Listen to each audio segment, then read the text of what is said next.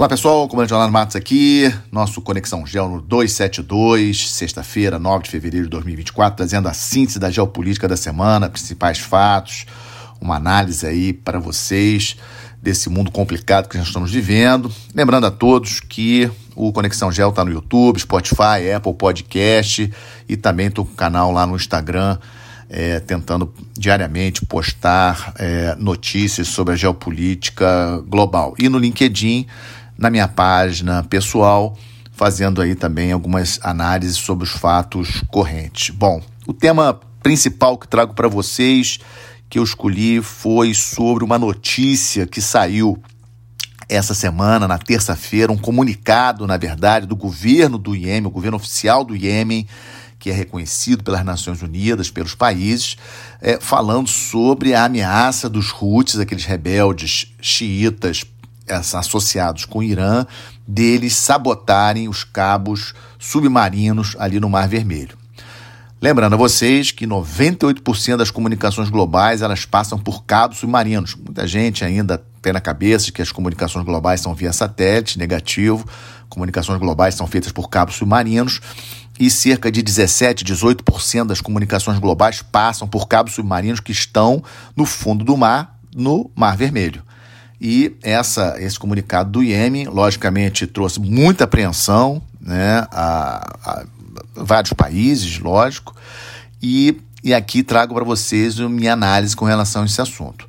É importante a gente entender que não é fácil sabotar um cabo submarino, não é uma coisa trivial, é, e não acredito que os Houthis tenham capacidade técnica para fazê-lo. Entretanto, nós não podemos esquecer que os Houthis são apoiados pelo Irã e o Irã mantém navios é, na região, tanto do Mar Vermelho como no Golfo de Aden. Segundo a inteligência dos Estados Unidos, esses navios iranianos estão lá para passar informação para os Houthis com relação a que alvos os Houthis devem atacar. Vocês têm acompanhado aí desde novembro que os Houthis têm lançado mísseis e drones de terra contra navios mercantes transitando ali no Mar Vermelho e é, no Golfo de Aden, é, mas esses navios não podem ou não devem ser é, de companhias russas ou chinesas que são grandes aliados do Irã. Então, essa é uma preocupação é, que os, os, iranianos têm e eles estão direcionando esses ataques dos Houthis que nós temos acompanhado nas últimas semanas. E, e, também acho que pela quantidade de navios de guerra de vários países, tem navio dos Estados Unidos, tem da França, tem do Reino Unido, tem do Japão, Coreia do Sul, da própria China, da Índia, vários navios de guerra patrulhando aquela região do Golfo de Aden, é, alguns no Mar Vermelho, ou seja, realizar uma operação dessa de sabotagem a um cabo submarino não é coisa fácil, acho difícil de acontecer, mas não é impossível e acaba lembrando a gente sobre a importância da proteção de cabos submarinos, né, que é um tema que está sendo bastante discutido aí no mundo atualmente. E falando sobre Mar Vermelho, ataques de Houthis, etc., esses ataques já causaram um prejuízo danado ao Egito. Né? Agora, no mês de janeiro, já saíram os números, a receita é, do canal de Suez ela caiu à metade nesse mês de janeiro comparado com janeiro do ano passado. Ano passado, a receita com o canal de Suez, só com a passagem de navios por ali, foram 804 milhões de dólares, é, é, muito dinheiro, apenas um mês, e agora, no mês de janeiro, agora, 428 milhões de dólares. Então, é um dado para nós é, registrarmos, para ver o impacto né, que esses ataques dos Houthis estão, estão causando aí ao comércio marítimo internacional.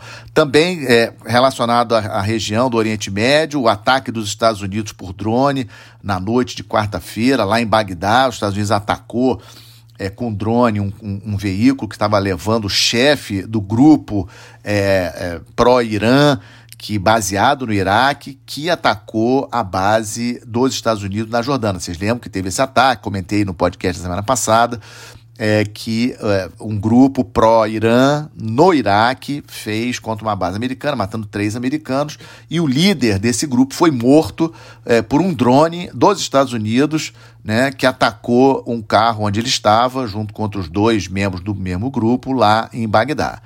Não vou nem entrar aqui no mérito, né, se os Estados Unidos têm, perante o direito internacional, é, autoridade para fazer algo assim, né? Um drone é, dentro de um país amigo, que é o Iraque, matando uns, né, três cidadãos, ou seja, realmente, mas o ponto aqui interessante é vocês terem uma ideia de, de, do quanto é precisa a inteligência dos Estados Unidos e é, conseguir fazer algo assim de um drone destruir um carro e não ter grandes consequências, não, não temos a informação aí de danos colaterais, de outras mortes, é realmente impressionante.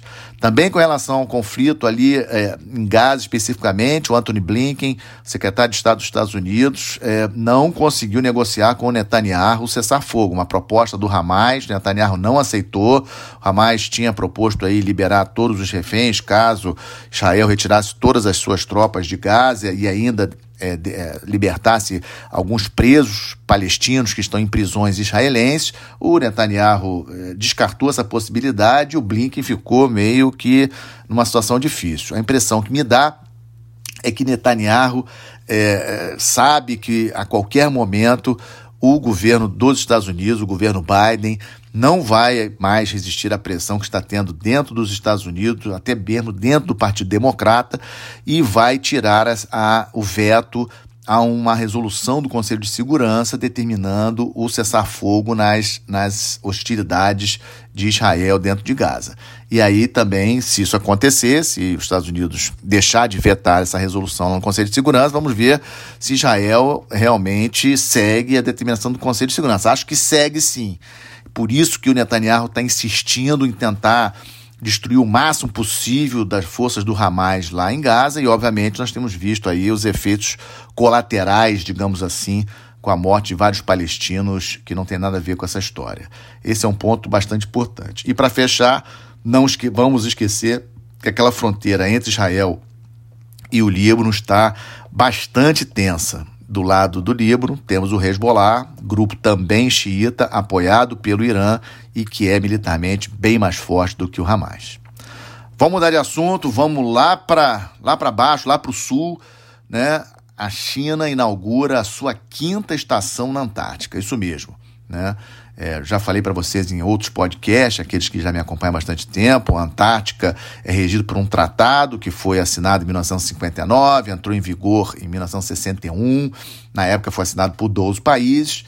É, hoje, 29 países são membros consultivos do Tratado da Antártica, com direito a voto e veto sobre tudo que acontece lá.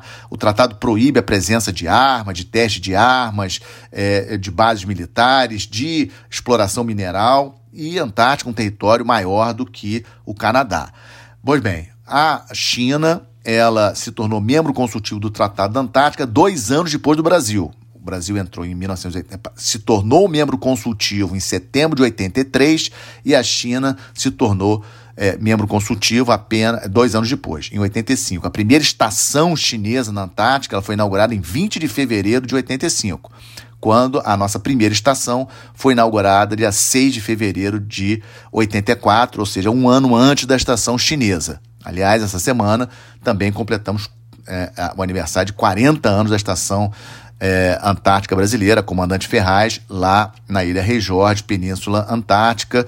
É muito orgulho para nós a nossa presença lá, muito importante. Mas voltando para o caso da quinta estação chinesa, a estação de Qinlin, que foi inaugurada quarta-feira agora, dia 7, com, inclusive com pronunciamento é, ao vivo do presidente Xi Jinping para os chineses que estavam lá na estação na Antártica.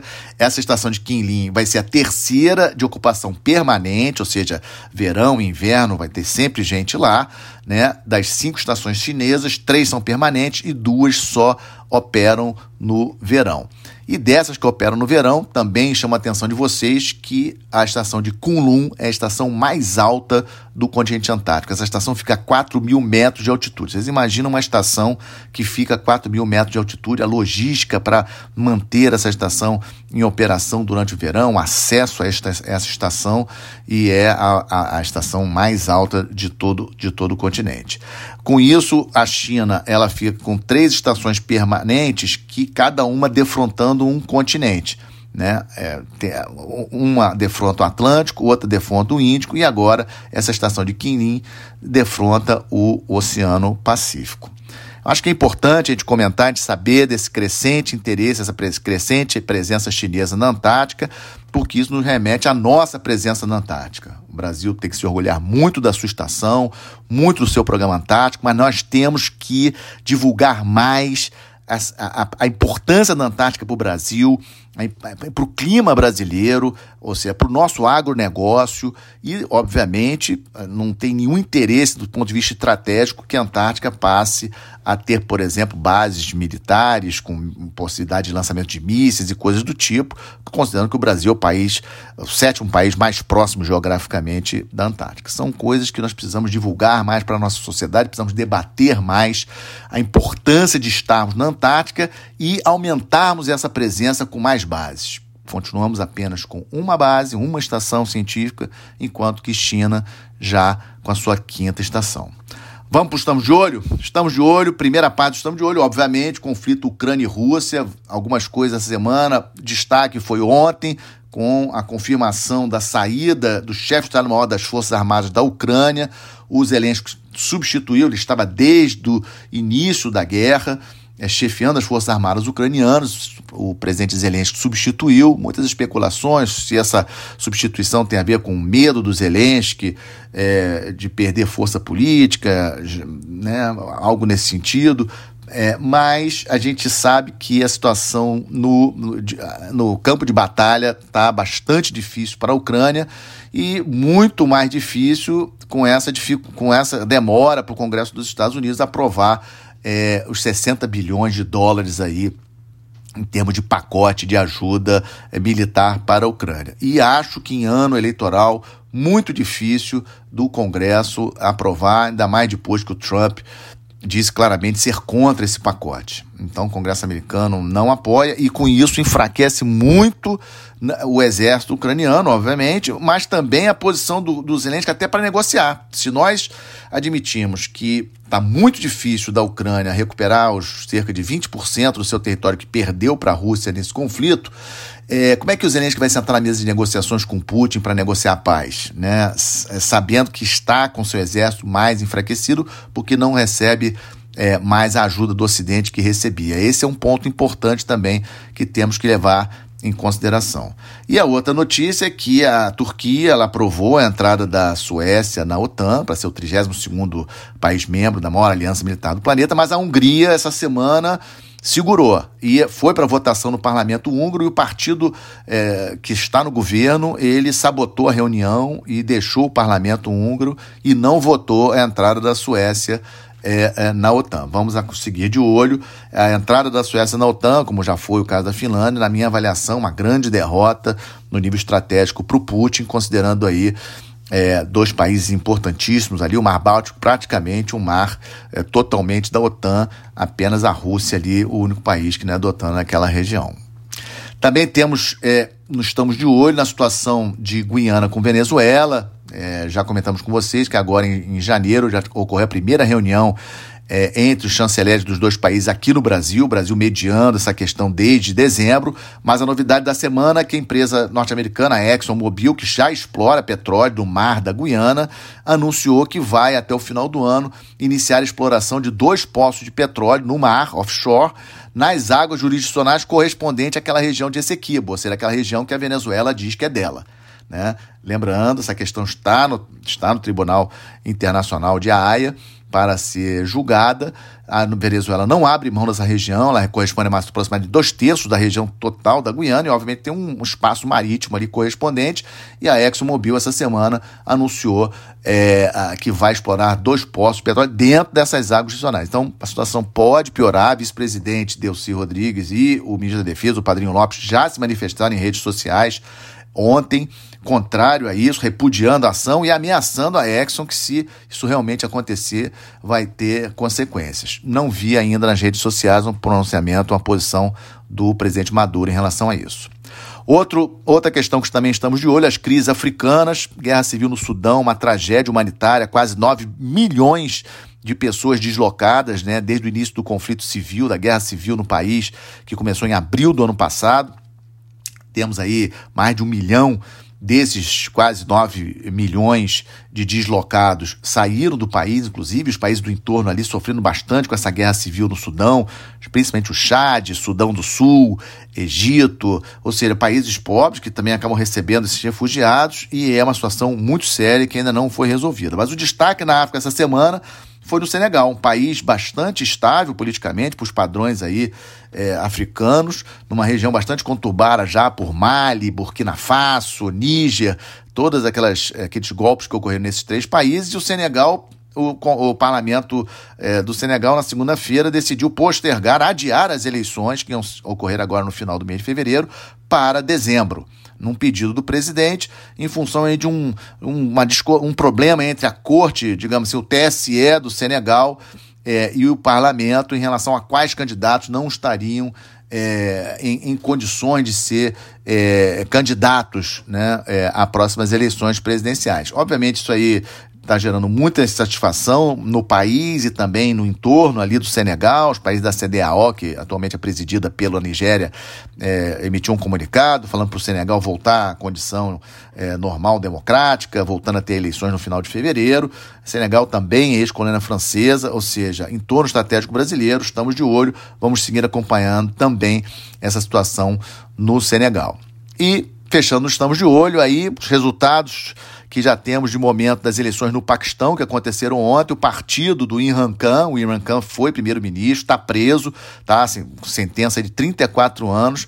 É, os números que temos já divulgados é que o partido do Imran Khan venceu as eleições no Paquistão. Isso é bastante complicado, porque os militares é, no Paquistão têm um peso muito grande é, no país e eles estavam meio que forçando a barra para que o ex-primeiro-ministro Nawaz Sharif vencesse as eleições, o partido dele vencesse as eleições e o levasse a se tornar o novo primeiro-ministro. Então, a situação ainda está bastante indefinida no Paquistão, o país, Paquistão é um país nuclear, quinta maior população do planeta, tem a Índia aí como maior é, ameaça, né? O maior problema do Paquistão é a Índia e vice-versa. E tem a China aí como um grande aliado, a China fazendo várias obras de infraestrutura no Paquistão, emprestando dinheiro, já construiu o porto de Guadar lá no Paquistão, a China com uma grande presença no Paquistão, mas China, o Paquistão tem estado aí com muitos tumultos, muitos problemas econômicos também, e vamos seguir acompanhando aí, devemos ter notícias ao longo do dia de hoje, também no final de semana, sobre o resultado das eleições no Paquistão. E para fechar, como sempre, uma boa notícia, resultado muito positivo é, de 2023 dos portos brasileiros. Agora a gente tem sim o resultado consolidado. É, é só para vocês terem uma ideia, o setor portuário nacional movimentou 1,3 bilhão de toneladas de cargas em 2023, é um recorde. Nunca os portos brasileiros movimentaram essa carga. Foi um aumento de 6,9% em relação a 2022, fruto aí é, da, da, gestão é, que melhorou nos últimos anos. É, logicamente, não foi somente pela gestão de 2023, nos anos anteriores também ajudou. É o que eu falo sempre: temos que ter uma gestão profissional dos nossos portos, economia azul, um país que tem uma Amazônia azul aí de 5,7 milhões de quilômetros quadrados, precisa ter uma, uma, uma economia azul forte e o resultado foi muito positivo. Destaque aí para as operações com soja, milho, óleo bruto de petróleo e minério de ferro, maior, a maior quantidade de carga nos portos brasileiros e é, eu acho que é uma boa notícia e com ela fecho o nosso Conexão Gel 272, é, agradecendo a confiança de vocês no meu trabalho. Se vocês gostaram, deixem o seu like, o seu ok é, no YouTube, compartilhem com seus amigos, ajudem, me ajudem a divulgar o nosso Conexão Gel e a, excelente final de semana. Até a próxima sexta-feira. Muito obrigado.